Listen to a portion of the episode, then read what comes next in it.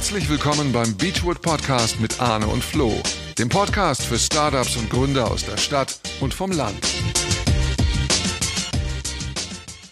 Herzlich willkommen beim Beachwood Podcast mit Arne und Florian.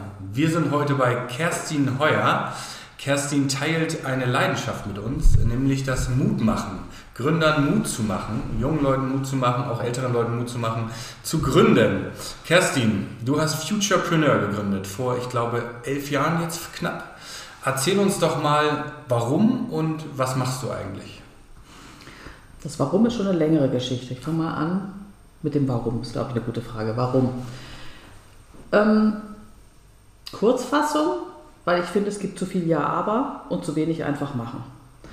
Wo kommt es her, wo ich es beobachte? Ich habe lange in Schweden gelebt, habe da erlebt, wie man wertschätzend mit Kindern und Jugendlichen umgeht, wie man auf Augenhöhe mit denen kommuniziert, wie auch im Jobleben Zeugnisse nicht das Relevante sind, sondern dass man einfach Menschen was zutraut. So und sagt, okay, ich glaube, du kannst das. So, das hat mir gut gefallen von der Haltung, mit der man da umgeht. Ich habe selber drei Töchter durchs deutsche Schulsystem geschleust, noch drei Bonussöhne. Also ich kenne das deutsche Schulsystem auch ganz gut mit allem, was dazugehört. Und ich habe lange ähm, ja, Startup-Beratung gemacht und vor allem aber auch Beratung von Kleinunternehmern in der Krise. Und da gelernt und gemerkt, es gibt immer die Geschichte hinter der Geschichte. Und die hat meistens weniger zu tun mit der Gründungsidee an sich als mit der Person, die gründet. Wie geht jemand mit Herausforderungen um? Wie geht jemand mit einem sich verändernden Markt um? Wie geht jemand, keine Ahnung, ja, mit Krisen um, wenn das nicht klappt? All die Fragen sind letztendlich meistens relevanter als die Idee an sich. Und das ist so die Gemengelage, in der dann eine schwedische Idee zu mir kam. Eine Frau, die da schon lange Jahre Entrepreneurship Education für Schüler gemacht hat. Und ich habe gedacht und habe das dann eingespeist in einem Wettbewerb oder einem, einer Studie des Wirtschaftsministeriums, wie kann man mehr und nachhaltige Gründungen in Deutschland fördern. Eine Frage, die sich ja seit 30 Jahren unverändert immer stellt. Und trotzdem sinken die Gründerzahlen. Und damals war dann allen relevanten Akteuren, die da involviert waren, ob das jetzt die Kammern waren, die Entrepreneurship-Professoren, die Banken, wie auch immer, eigentlich allen klar, okay, man muss früher anfangen bei Schülern und Jugendlichen. Das ist auch eine Mindset-Thematik. Sonst ist es schwer, dass da was nachwächst. Und ähm, deswegen hatte ich dann damals dieses schwedische Konzept mit eingespeist in diese Studie und das wurde neben der Gründerwoche prämiert. Und damals war ich noch unerfahren, habe gedacht, wenn das Wirtschaftsministerium sowas prämiert, dann setzen sie es ja bestimmt auch um, was ja dann aber nicht so ist. Und dann habe ich gesagt, okay, dann muss ich es leider tun. Das ist so wichtig, da was dran zu ändern und das nervt mich hier auch so. Dann versuche ich mal mit diesem Konzept, mit der Adaption dieses schwedischen Konzepts hier in Deutschland ähm, an den Start zu gehen. Das war vor elf Jahren. Das war sogar 2010, noch länger her. Okay. Mhm, genau. Habe dann in der Beratung ein erstes Pilotprojekt angeschoben, was ganz erfolgreich war, ein Sommerunternehmerprojekt und habe dann gegründet. Jetzt fehlt aber die Frage, was mache ich überhaupt? genau. Also das ist sozusagen, war mir klar, das Thema Mindset ist eine wichtige, spielt eine wichtige Rolle. Wie kann man ähm, genau Mut machen und ein Feuer entzünden, dass es Spaß macht zu gestalten, dass es äh, Spaß macht, eigene Ressourcen, Fähigkeiten und Kompetenzen selbstbestimmt einzubringen, um, ich sag mal, als Entrepreneur irgendwas zu ändern, einen Mehrwert zu schaffen in irgendeiner Art und Weise, dass das Spaß macht. Weil ich glaube, man kommt als Entrepreneur auf die Welt eigentlich und dann geht es mit den Jahren verloren und ähm, ich habe das Privileg, das dann wieder so ein bisschen rauszukitzeln und wieder wach zu küssen. Ja, ein sehr schönes Bild, ja. Ja, ja also kleine Kinder, ne, wenn die laufen lernen, die genau. stehen ja tausendmal wieder auf. Die bleiben ja nicht liegen und die entdecken die ganze Zeit und sind neugierig. Also die haben all die, machen Fehler, genau, ja, machen die haben all die Fähigkeiten, die ja. man als, als Entrepreneur und Unternehmer braucht. Und das ist das Schöne, es steckt in allen drin und geht dann aber im Laufe der Zeit verloren, weil das Erfahrungswissen einfach abnimmt. Aber die gute Nachricht ist, deswegen kann man es auch bei allen bis zum gewissen, also reaktivieren, unterschiedlich mhm. stark, je nach dem, wie das jemand möchte. Aber, und da setzen wir an, weil wir gesagt haben, okay, deswegen, äh, ich möchte das reaktivieren und die Hebelwirkung ist am größten, wenn man das mit Jugendlichen macht, ab 14. Die haben Lust, sich loszulösen, die haben Lust, was Eigenes zu machen, die haben Lust, der Boss zu sein, die haben Lust, Geld zu verdienen. Das ist was Spannendes. Also sind so die ersten Schritte ins echte eigene Leben. Und da kann man sie gut abholen und die haben noch nicht so viel ähm, Sorgen, wenn sie was machen. Also die gehen ja einfach verspielter dran und machen sich noch nicht so viele Gedanken wie die Erwachsenen, dass irgendwas nicht klappen könnte, sondern machen halt einfach. Und das dürfen sie bei uns. Okay, Das habe ich ja. noch nicht beantwortet. Nee, ja, so, heißt es. Das, das, äh, also ich, finde das einfach herrlich, weil äh, für uns ist das bei den, bei den Gründern natürlich auch extrem wichtig, die Gründer zu finden, die halt nicht nur die Probleme sehen, sondern die Chancen erkennen. So. Und das ist tatsächlich etwas, wenn du es so sagst, wesentlich, das herauszukitzeln. Und ich finde das Bild so schön, dass wir das eigentlich alle hatten. Und äh, dass es irgendwie verloren gegangen ist. Man muss sich mal überlegen, wo ist das eigentlich verloren gegangen und wann, wieso, weshalb. Aber das ist eine andere Frage. Jetzt erzähl doch mal, und wie machst du das? Wie machen wir das? Das heißt, wir machen das eigentlich für diese große Problematik in ziemlich klein komprimierten Format. Wir gehen ähm, auf Schulen zu, kooperieren mit Schulen, ähm, arbeiten dann mit jugendlichen Gruppen ab 14 Jahren. Wie die sich zusammensetzen, ist für uns letztendlich egal. Also 20 bis 24 Jugendliche. Das kann klassenübergreifend sein, jahrgangsübergreifend. Jetzt gerade haben wir es aus verschiedenen Schulen. Gehen mit denen an sogenannte außerschulische Lernorte, also an Orte, wo das Thema Noten und Lehrer jetzt erstmal weit weg ist. Und dann zünden wir mit denen ein Feuerwerk, ein methodisches. Also die haben vier Tage ein sehr interaktives Workshop, wo es an Tag 1 darum geht, Kreativität zu wecken, zu, zu reaktivieren, dass man alles denken darf, soll, muss, um auf neue Ideen zu kommen, Grenzen zu brechen. Genau, äh, an einem zweiten Tag geht es darum, mal zu gucken, was kann ich eigentlich alles. Wenn man Jugendliche fragt, was kannst du, dann sagen 90 Prozent nichts was ich ziemlich erschütternd finde. So, und dann zu gucken, okay, was hast du denn alles gelernt, auch außerhalb der Schule? Kennst du dich in irgendeiner Stadt, in irgendeinem Land besonders gut aus? Kannst du auch eine andere Sprache? Hast du irgendwelche spannenden Hobbys? Also was interessiert dich denn noch? Das alles mal rauszukitzeln und als Ressource zu begreifen, dass man sozusagen als Person ja sehr vielschichtig ist und sehr viele Kompetenzen und Ressourcen hat. Und letztendlich haben die auch alle laufen gelernt. Das ist ja keiner über die Schwelle gekrochen, die da kommen. Ähm, und an der Stelle laden wir dann als Role Models Gründer und Gründerinnen ein, die erzählen von ihrem Lebensweg und die Lust haben an dem, was sie tun und die im Zweifel auch in der Schule nicht immer nur gut waren und nicht unbedingt einen geradlinigen Lebenslauf immer hinter sich haben und zu verstehen, okay, da sind Menschen, die haben Spaß an dem, was sie tun, die zählen jetzt nicht die Stunden, sondern die haben einfach Bock da drauf und haben das Leuchten in den Augen. Das ist oft, dass sie Jugendlichen zum ersten Mal Erwachsenen begegnen, die Spaß haben am Arbeiten und Arbeiten vielleicht auch ganz anders definieren als manche andere Menschen, was ja auch wichtig ist. Also ich finde das ganz wichtig, dass sie das erleben, dass es Menschen gibt, die haben Spaß an dem, was sie tun. Und wenn ich 14 bin, dann ist die Zeitrechnung eine andere. Also ein Jahr für einen 14-Jährigen ist wie für einen Erwachsenen zehn Jahre. Das heißt, die denken, sie gehen bis ans Lebensende zur Schule. Und dann zu verstehen, okay, es, ist, es gibt ein Leben danach, es macht, ja, das kommt nachher nochmal. Okay, das ist Tag 2. Tag 3 geht es dann darum, dass sie basierend auf ihren eigenen Interessen und Fähigkeiten und Kompetenzen jeder 25 Geschäftsideen entwickeln. Dass sie verstehen, die Ideen liegen auf der Straße. Jeder 25. Jeder. Das Krass. ist, das ist nicht schwer, Ideen zu entwickeln. Und sich dann für eine entscheiden, die sie dann mit ihren besten Freunden, mit, ihren, mit dem Sicherheitsteam sozusagen dann auch wirklich vorbereiten, einen kleinen Mini-Businessplan schreiben, wieso, weshalb, warum, für wen, was ist mein Ziel, was ist Plan B, wer ist meine Zielgruppe. Und das bereiten die dann vor. Einen halben Tag oder anderthalb Tage. Jetzt im Moment haben wir in unserem Programmformat Zukunftsunternehmer geht es ausschließlich um Geschäftsideen gemäß der SDGs, was ich richtig und wichtig finde, weil ich glaube, Was heißt SDGs? Das sind die. Nachhaltigkeitsziele eigentlich so und ich glaube, dass es langfristig nur noch Unternehmen geben sollte, die da irgendwie versuchen, auch die Welt zu verbessern und das zu verstehen, dass sie da auch Gestaltungsspielräume haben. Und an dem letzten Aktionstag kommen die dann morgens mit ihren vorbereiteten Produkten, Dienstleistungen, Vorführungen mit Ikea-Taschen, Tischen, ich weiß nicht was alles, Kassen gefüllt mit Wechselgeld, äh, irgendeiner CI, die sie sich erarbeitet haben, wo sie erkennbar sind. Und dann gehen wir mit denen raus in die Stadt. Und das ist das Entscheidende, was uns auch als Initiative von eigentlich allen anderen unterscheidet, dass wir wirklich mit diesem Haufen Flügel, was es ja eigentlich ist, mit denen in die Stadt gehen und sie dann reale Erfahrungen machen. Wie ist das denn? Für ein Ablehnung. eigenes Produkt einzustehen. Das erfordert ja eine Menge Mut. Also rauszugehen und hinter meiner Idee zu stehen, Menschen anzusprechen, denen das anzubieten. Manche finden es gut, manche finden es nicht so gut, zu probieren, okay, wenn ich und wenn was passiert, wenn ich freundlich bin, jemand anders ist unfreundlich und andersrum, wie reagiert, wie reagiert man da drauf?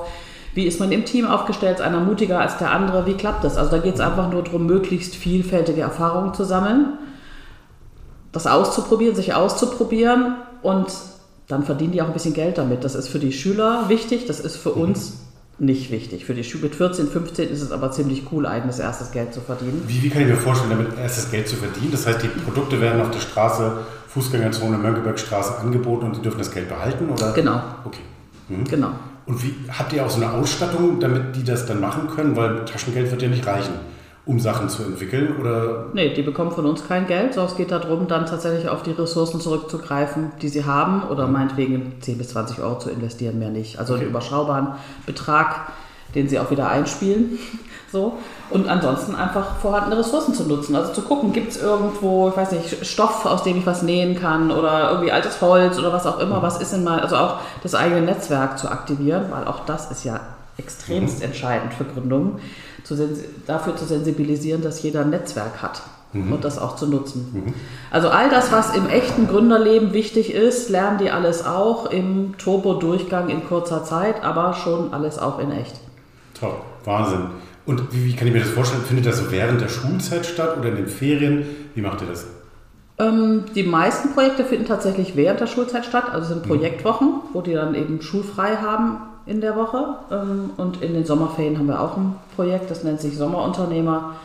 Da haben die dann tatsächlich die ganzen fünf Wochen Zeit dafür. Also das ist schon Deep Diving, die kriegen dann auch ein bisschen Startgeld, das ist schon fast wie eine echte Gründung. Bei den Sommerunternehmern ist ja auch eine intrinsische Motivation. Die bewerben sich ja selbst bei euch. Die bewerben sich selbst und also wenn jetzt ein Jugendlicher fünf Wochen in den Ferien das macht, das ist schon ein Mega-Commitment.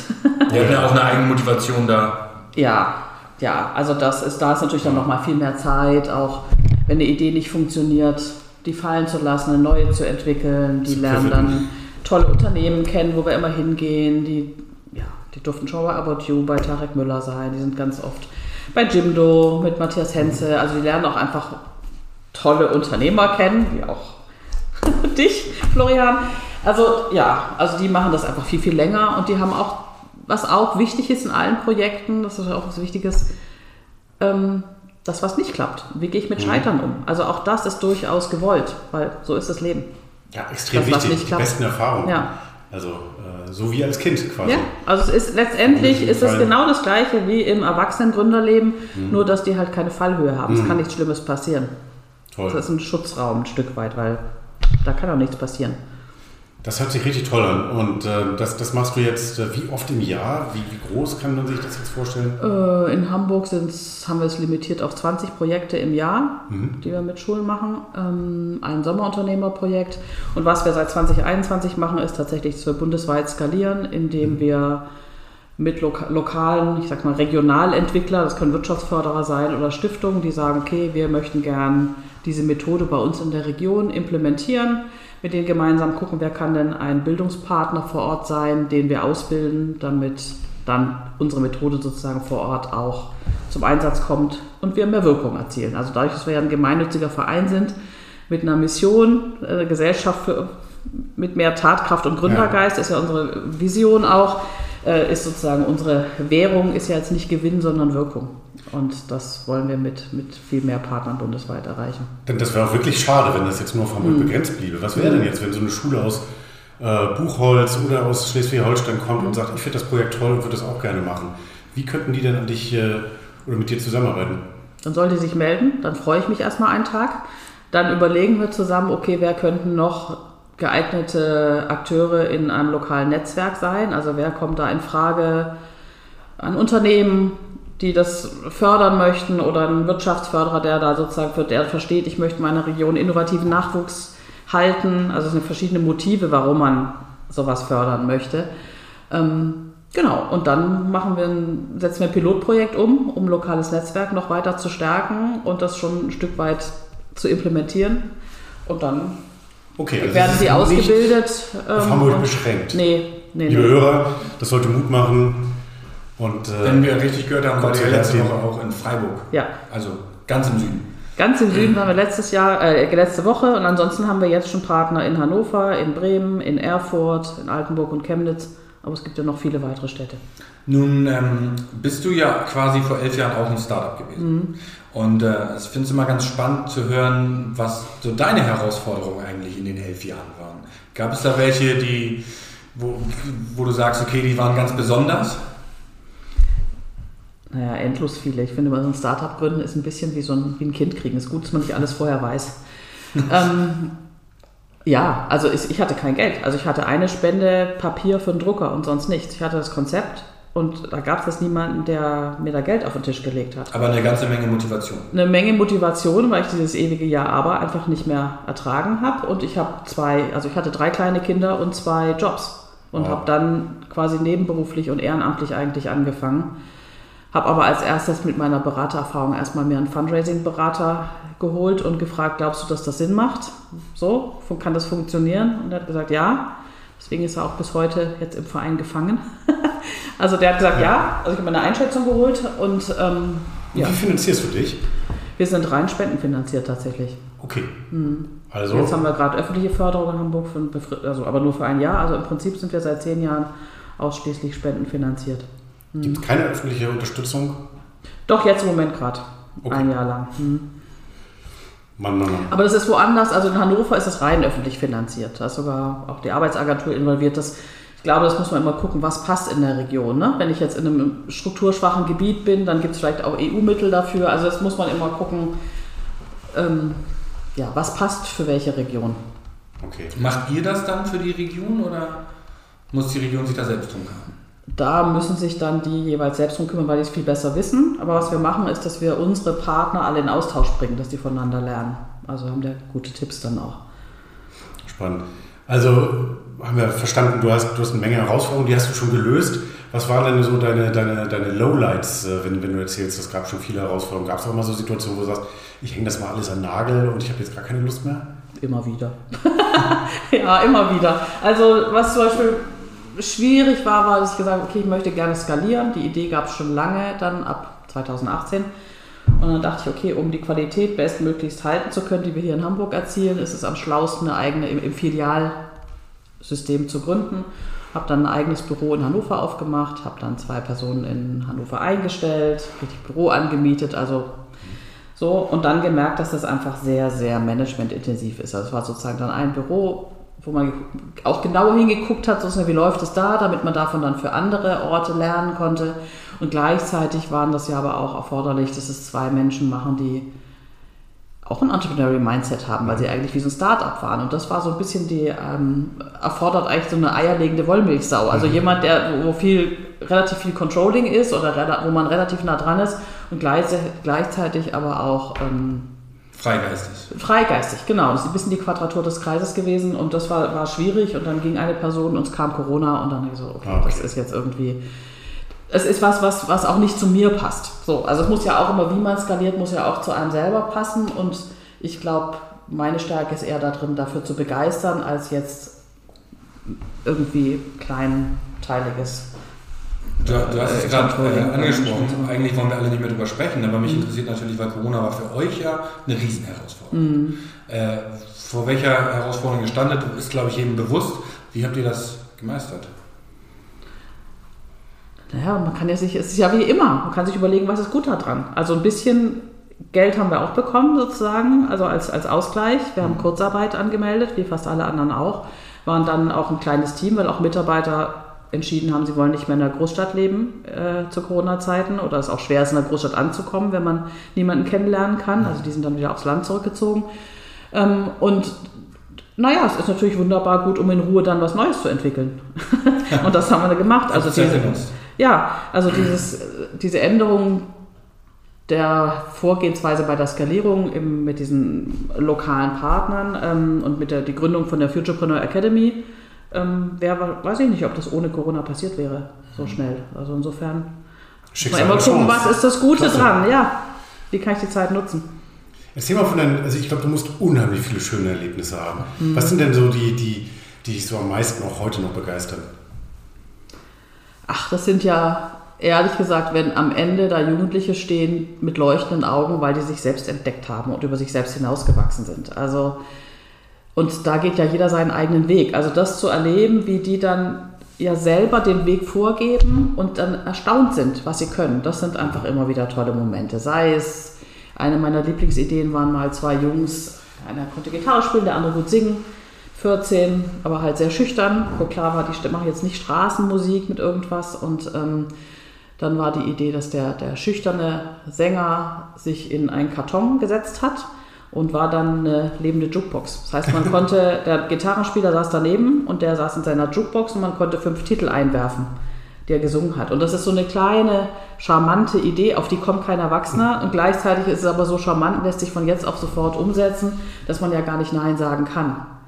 Ähm, letzte Woche, weil es jetzt gerade so frisch ist, war ein Junge, der tatsächlich auch autistisch ist und aber glaube, ich bin noch nie einem so kreativen Jugendlichen begegnet, wenn wir gesagt haben, entwickelt hier, ja, entwickelt mal 20 Ideen und der hat eben 70 rausgehauen. Ähm, und dann zu sehen, okay, wie der einfach dann völlig in seinem Element war. Also was sonst eher eine, eine Hürde ist vielleicht im Schulsystem und da aber einfach ja, wie ein Fisch im Wasser ist der geschwommen. Und das war eben okay. In einer anderen Situation passt es zu 100 Prozent. Das war auch richtig. Das war jetzt gerade ganz frisch. Ach, es sind wirklich mhm. unglaublich viele das, das, coole das kann ich mir wirklich vorstellen. Das, mhm. das sind wirklich äh, schöne, viele gute Feedbacks. Hast du denn auch noch Feedback, wenn du sagst, du machst das jetzt schon so viele Jahre mhm. von, von sag mal, Schülern, die du dann da so begleitet hattest, auch ähm, haben die später auch gegründet? Bekommst du da auch Feedback? Also wir dürfen sie aus Datenschutzgründen nicht tracken, mhm. sondern wir haben so einen Alumni-Club, wo man ja. mitmachen kann. Ähm, das Sie melden sich ab und zu wieder. Das tun sie. Ähm, das ist, wie gesagt, also ein Jahr sind ja zehn Jahre. Also wenn die sich vier mhm. Jahre später melden, dann ist es irgendwie 40 Jahre später. Das haben wir immer wieder. Wir hatten ja letztes Jahr zehnjähriges, was wir auch gefeiert haben. Da kam ein Schüler, der vor vier Jahren mitgemacht hat und hat mich dann zur Seite genommen und gesagt, Kerstin, ich habe jetzt gegründet. Und der hat tatsächlich das nicht aus den Augen verloren. Der war äh, Sommerunternehmer und hat damals gerne Videos gedreht, wollte dann ähm, na, wie heißt das? Also Videos für Unternehmen drehen, was natürlich schwierig ist, wenn man 16 ist, irgendwie dann da einen Markt für sich aufzuschließen in fünf Wochen. Aber er hat eine Menge gelernt und hat auch kleine Filme gedreht, hat dann danach sein Abitur gemacht, hat dann irgendwie bei einem Social Media Influencer was gelernt, war da zwei Jahre und jetzt hat er gegründet und sich cool. dann gemeldet. Und das ist dann schon so, dass sie sich wieder melden und auch das Bedürfnis haben, ähm, das zurückzumelden. Also wir sind mit denen noch im Kontakt und Toll das bleibt auch. Und was ich noch, also wir evaluieren ja auch alle Projekte, weil man sagen kann, okay, es ist natürlich nur ein äh, letztendlich kurz, vermeintlich kurzer Impuls, vier Tage, ähm, aber es sind vier Tage, es sind 35 Stunden, das ist ein Schulfach, ein Schuljahr, nur in vier Tage gepresst. Stimmt. Wo man natürlich dann ganz viel intensive Wirkung erzielen kann, weil es nicht nur eine Stunde mhm. ist. Und wir evaluieren das, dass die eben wirklich, dass es wirklich diesen Mindset-Change gibt. Und ähm, meine Hypothese war dann, dass die, die bei uns in den Projekten waren, besser durch die Corona-Krise kommen, zum Beispiel. Das war ja wirklich von jetzt auf sofort, okay, wie gehe ich denn damit um? Und da haben wir die mal befragt und das war tatsächlich so, dass die gesagt haben, naja, dann ziehe ich jetzt halt Plan B. Okay, weil Sie gelernt haben, auch in Alternativen ja. zu denken. So, was ist denn jetzt das Gute daran? Ah, okay, ich kann ja. mir neue Hobbys ausdenken. Ah. Unternehmerta Unternehmertagebuch war dann Corona-Tagebuch. Also die haben das ähm, für sich gut genutzt und dann letztendlich erst im Vergleich mit den anderen gemerkt, dass da doch was passiert ist. Also eine eigene Entwicklung ja. aktiv zu ähm, begreifen, passiert ja eher dann im Vergleich mit anderen. Und da wurde denen das dann schon sehr klar. Spannend. Ja, aber nachvollziehbar. Klar, Unternehmer müssen natürlich sich viel häufiger anpassen und äh, wenn du das schon ganz früh wieder erlernst, wenn du sagst, wir hatten das eigentlich alle mal, ist das, ist das total nachvollziehbar, dass man da besser durch eine Krise kommt. Mhm. Und da, da, sind ja auch manchmal ein paar Juwelen bei. Da ist, äh, ich erinnere mich an einen, äh, mit dem bin ich heute noch in Kontakt. Der war bei den Sommerunternehmern bei euch, der ist nach Wien zum Studieren ah, gegangen. Mhm. Und ja, wir sind regelmäßig im Austausch, weil der will gründen unbedingt. Und ähm, ja, wenn das irgendwann soweit ist, dann äh, freue ich mich schon drauf. Also ja, und uns geht es ja nicht darum, die sollen jetzt nicht direkt danach gründen, sondern eigentlich unser Ziel ist, wenn ich jetzt sage, okay, dieses Saint-Exupéry-Zitat, wie bringe ich Männer dazu, Schiffe zu bauen, lehre sie die Sehnsucht nach dem Meer, dann sage ich, okay, wir, wie bringe ich denn Menschen zum Gründen? Und dann ist es irgendwie die, die Sehnsucht nach Gestaltung zu lernen, also diese Erfahrung zu machen, hey, wow, ich kann viel mehr, als ich dachte, ich kann in kurzer Zeit eine ganze Menge auf die Beine stellen, da gibt es Menschen, die finden das gut, ich kann auf viele Ideen kommen und dann kann ich auch noch sogar erfolgreich sein. So, wenn ich das mit 14 erfahren habe, dann äh, ist das sozusagen gepflanzt. Ja, das ist ja dieser, dieses kleine, eine kleine Flamme gezündet. Und das vergessen die auch nicht wieder. Also das ist ein, bei uns ist ein erfahrungsbasiertes Lernen mit allen Sinnen. Ähm, die ganze Woche über, nicht nur an dem mhm. letzten Tag. Ähm, und, und aus der Komfortzone schubsen auch. Also es ist schon auch durchaus anstrengend, das bleibt. Und das reicht uns aus. Also wenn das mhm. einmal, wenn man das einmal erlebt hat in jungen Jahren, ähm, dann wirkt sich das aus. ihr habt ja letztes Jahr Zehnjähriges gefeiert. Mhm. Ähm, hast du noch so im Kopf, wie viele äh, Schüler du insgesamt jetzt in den letzten knapp elf Jahren über einen dicken Daumen... Äh, 4000. 4000? Mhm. Bei 4000 Schülern habt ihr sicherlich auch eine ganze Menge Tipps äh, mitbekommen. Vor allem, ich glaube, man, also ich war ja schon in einigen Gründertalks und ich habe auch häufig das Gefühl, ich selber lerne viel mm. von denen. Mm. Ähm, gibt es so zwei, drei Tipps, wo du sagen würdest, jung, die, du, die du jungen Gründern mitgeben würdest? Die unterscheiden sich ja nicht von den Erwachsenengründern. Das ist tatsächlich dann eher was aus der Gründungsberatung. Was ich halt immer sage, ist, wenn du eine Idee hast, frag 100 Leute, die nicht deine Freunde sind, wie ja. sie es finden. Also essentiell, Marktbefragung ja. mit 100 Menschen. Ähm, die, immer die gleichen Tipps. Also früher lieber schnell anfangen, als lange irgendwie ewig warten. Nicht ein halbes Jahr eine Website bauen, schnell rausgehen und testen. Äh, konstant weiterentwickeln, immer neugierig bleiben, immer Plan B haben. Ja. ähm, ja, in was ist nicht in Problemen, in Lösungen denken. Sehr wertvoll. Ich kann das alles unterschreiben. Ja. Also ich finde uns da auch immer wieder. Und ähm, was, was würdest du dir denn eigentlich selber raten, wenn du jetzt äh, nochmal neu gründen würdest? Würdest du das alles nochmal genauso machen? Über die Frage habe ich echt noch nie nachgedacht. Naja, wahrscheinlich. Naja, ich kann es ja nur so machen mit dem, wie ich zu dem Zeitpunkt aufgestellt bin. Also wenn ich sozusagen wieder an dem Punkt von vor zehn Jahren wäre, wäre ich wahrscheinlich, würde ich es wahrscheinlich wieder genauso machen, weil ich es ja gar nicht anders machen könnte. Also man macht es ja immer bestmöglichst in dem, in dem Moment. Ähm, wenn ich all das wüsste, was ich jetzt weiß, gute Frage. Kann ich nicht beantworten. Du siehst so glücklich aus. Ich glaube, du bereust nichts. ich, ich habe auch das Gefühl, du würdest es alles wieder machen. Du wirkst so leidenschaftlich und wir sind äh, total glücklich und dankbar, dass wir heute bei dir sein durften und äh, verabschieden uns. Ja. Vielen herzlichen Dank, sagen Arne und Florian. Danke euch, hat Spaß gemacht.